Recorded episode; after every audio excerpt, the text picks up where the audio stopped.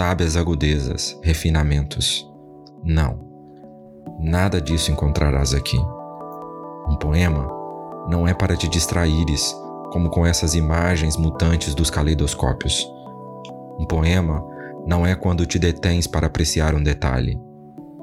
Um poema não é também quando paras no fim, porque um verdadeiro poema continua sempre. Um poema que não te ajude a viver e não saiba preparar-te para a morte não tem sentido. É um pobre chocalho de palavras. Mário Quintana